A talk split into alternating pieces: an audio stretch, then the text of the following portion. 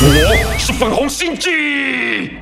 各位网友，大家好，欢迎收看粉红心机的频道。今天要教大家的大陆网民用语就是“人间不拆”。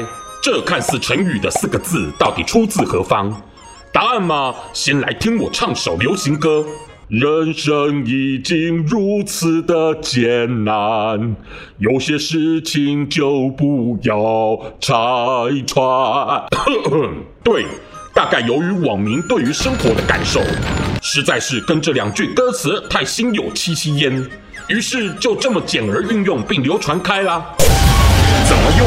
我教你。生活运用一：打破人间不拆。普遍来说，韭菜们都习惯妥协了，人间不拆。但出身中共体制红三代的一期威，从八岁就过进集权下享受特权的生活，十一岁更夸张的立志向往进入党内从政。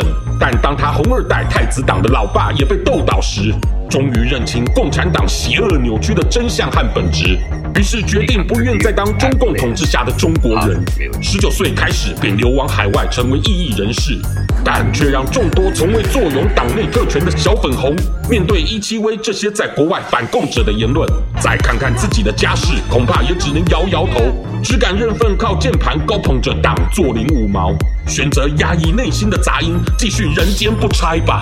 生活运用二，贯彻人间不拆。若探究中共为何必须靠着谎言治国，在看到西皇帝的监控手段愈趋变态后，本季也突然有所顿悟，这背后了不起呀、啊！原来种种谎言都是为了人间不拆的贴心。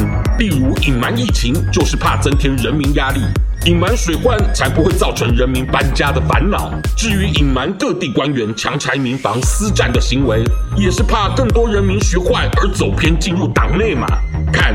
就因为秉持人间不拆的施政理念，官媒才能歌颂着多和谐美好的共产日常啊！嘿嘿，红心机的话，快按下订阅并开启小铃铛，每次更新就让你看懂小粉红。